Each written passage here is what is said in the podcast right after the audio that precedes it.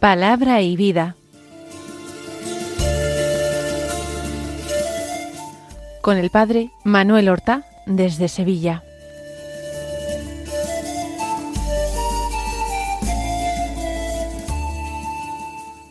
En el nombre del Padre y del Hijo y del Espíritu Santo.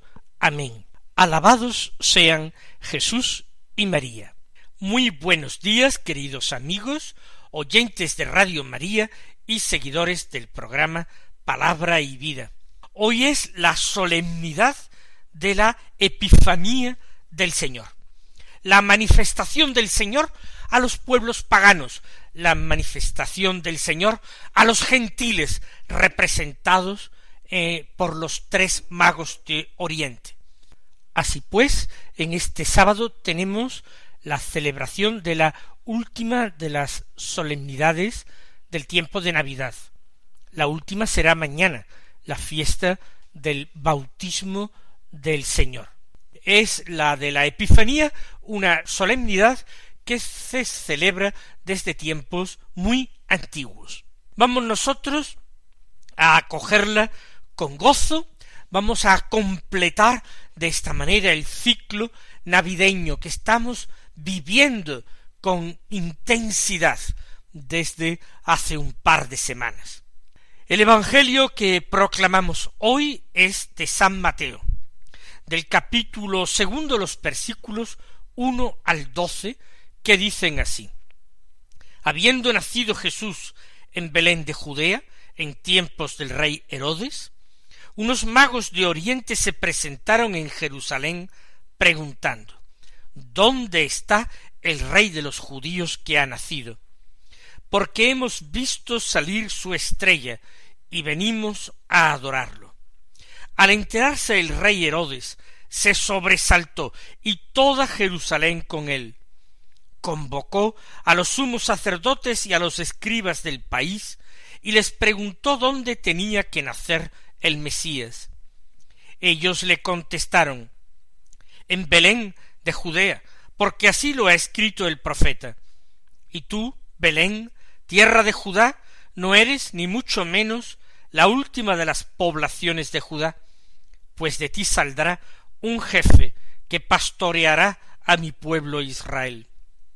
Entonces Herodes llamó en secreto a los magos para que le precisaran el tiempo en que había aparecido la estrella, y los mandó a Belén, diciéndoles Id y averiguad cuidadosamente qué hay del niño, y cuando lo encontréis, avisadme, para ir yo también a adorarlo.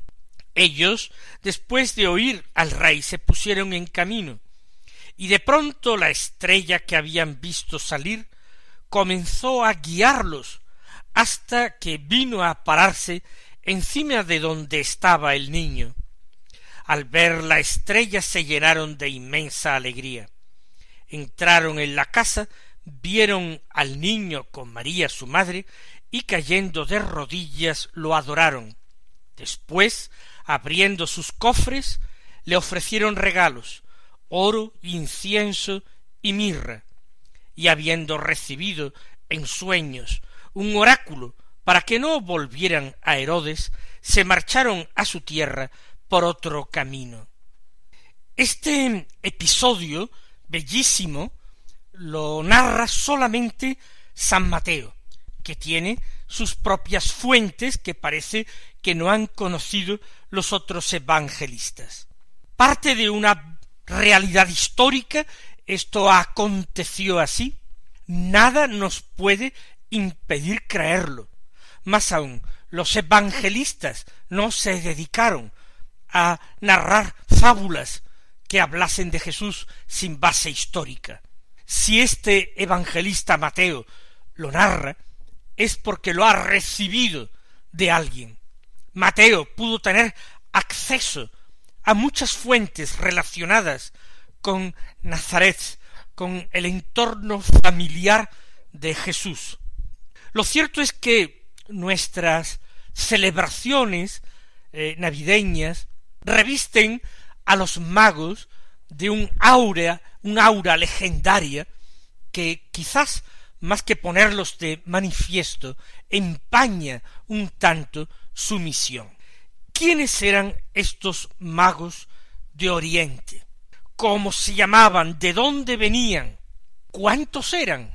Fíjense que el Evangelio no da respuesta a casi ninguna de estas preguntas. Unos magos de Oriente. Por tanto, estando al oriente de Palestina, cualquier tierra, cualquier país podía ser. Ahora bien, magos podían ser una especie de casta sacerdotal que en el imperio medo persa ejercían una función de observación de los astros, que practicaban la antigua religión zoroástrica, en que era una religión dualista, en que se adoraba un principio bueno, un dios bueno y un dios malo, religión que estaba muy vinculada a la astrología. Para ellos el sol, eh, la luna eran manifestaciones visibles de la divinidad.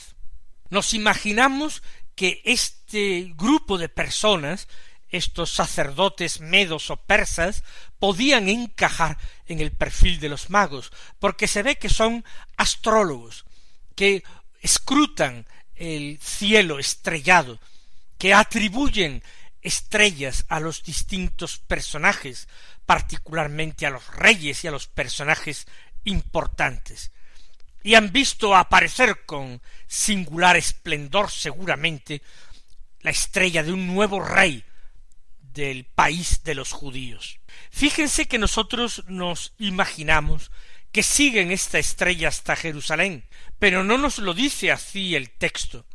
El camino hacia Jerusalén, la capital del reino, era un camino que ellos podían conocer sin eh, recurrir a un medio tan maravilloso como aquel de la estrella. El Evangelio sólo afirma que siguieron la estrella entre Jerusalén y el lugar concreto de Belén donde residía la Sagrada Familia. Ahí sí que la estrella los fue guiando y vino a posarse encima de la casa donde encontraron a María con el niño Jesús y con José. No sabemos siquiera si estos magos eran tres. La tradición así lo quiere porque ofrecieron tres dones oro, incienso y mirra. Parece que es algo verosímil y congruente que fueran tres, pero las representaciones artísticas más antiguas no son unánimes en este número de tres, a veces dos, cuatro, ocho, y ciertas tradiciones orientales hablan de hasta doce reyes magos, así estableciendo un paralelismo entre el antiguo pueblo de Dios y ese nuevo pueblo de Dios llamado de la gentilidad, cuyas primicias son los magos. Incluso el carácter real. Yo he dicho hace un instante reyes magos, siguiendo la costumbre frecuente entre nosotros de considerarlos reyes, de ponerles coronas, pero tampoco dice absolutamente nada la escritura a este respecto. Magos son sabios, astrólogos, sacerdotes de un culto pagano. ¿Por qué entonces nosotros los imaginamos o los suponemos reyes? Pues por una lectura particular del Salmo setenta y dos. El Salmo setenta y dos habla de que los reyes de Tarsis y de las islas le paguen tributo al Mesías, vengan con sus dones. Son reyes de pueblos lejanos, de Tarsis y de las islas. Son más bien reyes no del oriente, sino del occidente. Pero como la profecía se expresaba de esta manera en el Salmo, los autores eh, cristianos, mucho más modernos, entendieron que esto podía ser aplicable para subsanar ese deseo de detalles de que el Evangelio carecía. Por tanto, probablemente no eran reyes, sino simplemente esto, eh, sabios orientales de la casta de los magos que ejercían el culto y estudiaban la astrología. Ellos han realizado un camino largo hasta Jerusalén, la capital del reino de los judíos. Y si el que ha nacido es un príncipe, lo normal es acudir al palacio real, donde reina Herodes, que no es precisamente judío, es un idumeo impuesto por el poder imperial romano, como un súbdito fiel de los romanos. Lo que ocurre es que Herodes quiere congraciarse con los judíos, practica la religión judía, incluso ha reformado, reconstruido el templo y lo ha hecho con una esplendidez y una fastuosidad extraordinarias. De esta manera él ha creído granjearse el amor de sus súbditos, aunque no lo ha conseguido las tradiciones judías le son conocidas, no en profundidad, pero algo. Por eso él sabe perfectamente quién es el Mesías, el rey prometido, pero un rey judío descendiente de David, con el que él no tenía ningún parentesco. Por eso la llegada de aquellos magos y astrólogos anunciando el nacimiento del Mesías le llena de inquietud, de preocupación. Se sobresalta y convoca a los sacerdotes y a los escribas para preguntarles dónde tenía que nacer el Mesías. Y estos, después de tener su conciliábulo, le contestan en Belén de Judea, porque está así escrito en el profeta, y citan un texto del profeta Miqueas.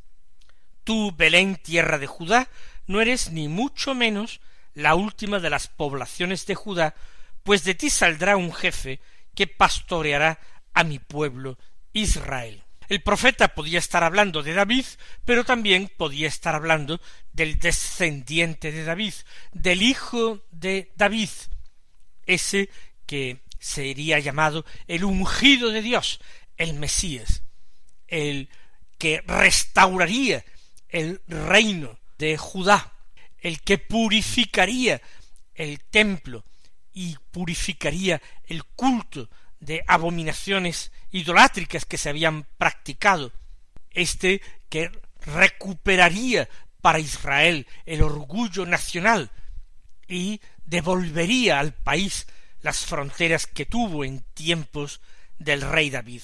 Esas eran las esperanzas.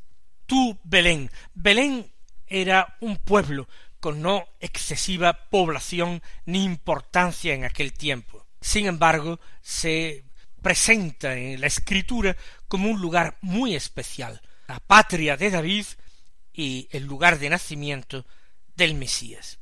Herodes ahora se convierte singularmente en un mediador para los magos, en una mediación de los magos para que lleguen a su meta, para que alcancen su objetivo, que era conocer al rey de los judíos.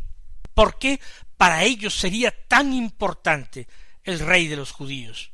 ¿Qué duda cabe que la religión de Israel tiene libros sagrados, tiene una literatura religiosa extraordinaria, única por su extensión, por su importancia, por su calidad, entre todos los pueblos de su entorno. Quizás estos magos la conocen, quizás su propia religión hable también de un Salvador de los hombres.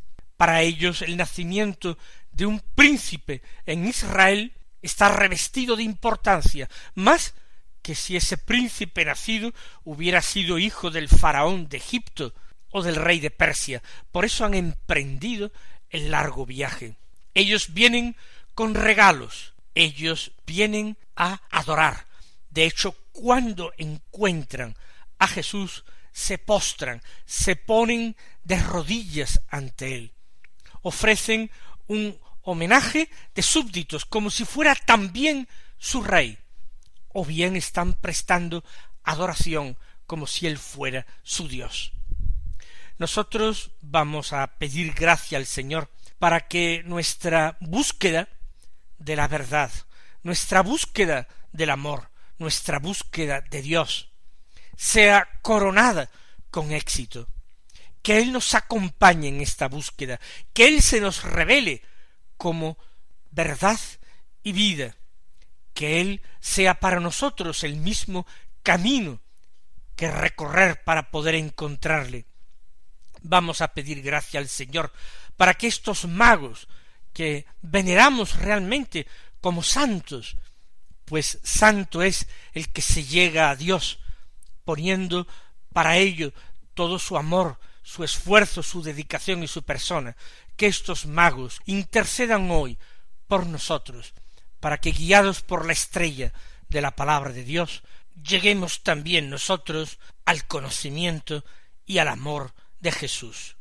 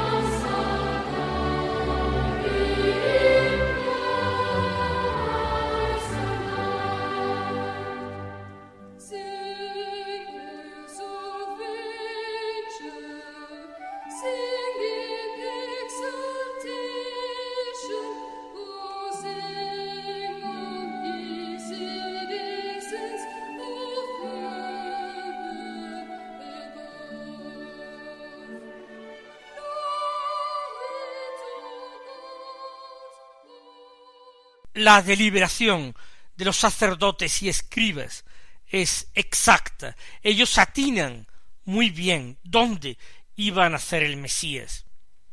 Pero ¿quién entre los humildes habitantes de Belén es el Mesías?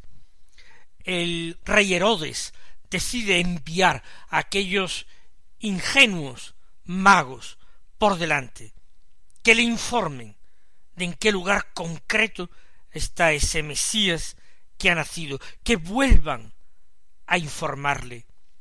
Y les dice que es para ir también él a adorarle. Los magos podrían haber humanamente desconfiado de semejante insinuación. Si Herodes quería realmente encontrar a aquel niño para adorarlo, no tenía otra cosa que hacer sino ponerse en camino en compañía de los magos. El viaje no era largo, y así a ellos se les facilitaría mucho. Si iba el rey con ellos, todo sería facilidades y rapidez. Pero Herodes no se quiere mezclar en esta búsqueda. Quizás él está lleno de miedo, profundamente lleno de miedo ante la noticia que traen. Él prefiere eliminar a aquel niño sin tener que verlo, ni a él ni a sus padres. Y así astutamente los envía.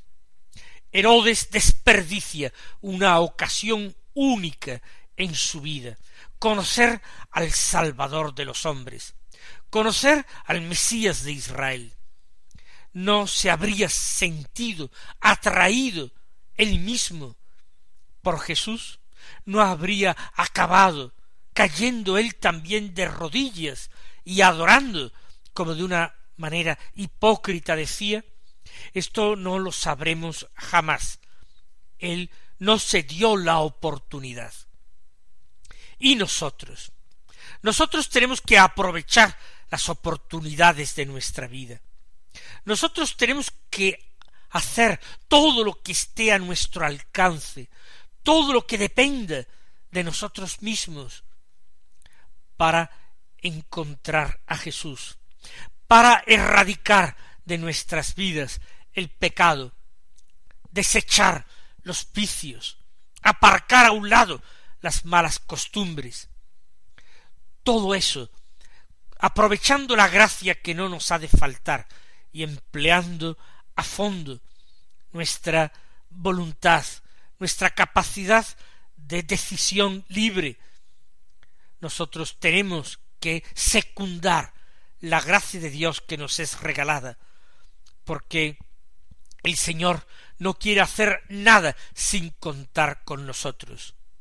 Él nos salvará derramando toda su sangre, pero esa gracia que nos alcanza sólo podremos aprovecharla haciéndola nuestra, recibiéndola libre y voluntariamente de Dios.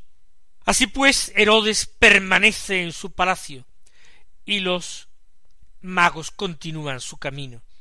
Y ahora sí, ahora viene el prodigio, la estrella que habían visto salir en Oriente, que había desaparecido, comienza a guiarlos de una manera sobrenatural, fantástica, y viene a pararse justo encima de donde estaba el niño. Y al ver a la estrella, los magos se llenaron de inmensa alegría. Lo que quiere decir que la estrella había desaparecido de sus miradas. La estrella los había hecho salir de su tierra, pero no había hecho el camino con ellos. El camino había sido en oscuridad.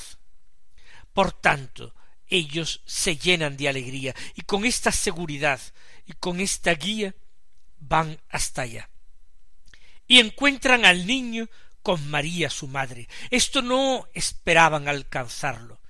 Quien encuentra a Jesús normalmente encuentra siempre a María con él. Es ese premio inesperado, repentino, que por ello mismo produce más alegría, la madre con el hijo.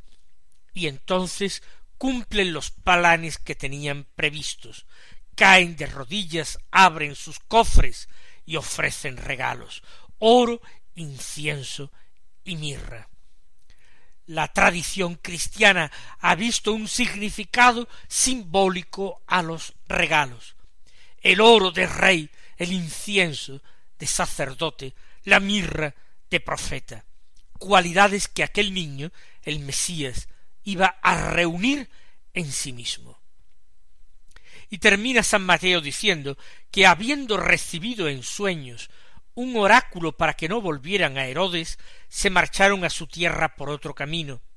Y a mí me gusta decir siempre que después de haberse encontrado uno realmente con Jesús y con María, es imposible que uno vuelva a su vida por el mismo camino, sino siempre por un camino de conversión. Que el Señor os colme de felicidad y bendición en este día y hasta mañana si Dios quiere.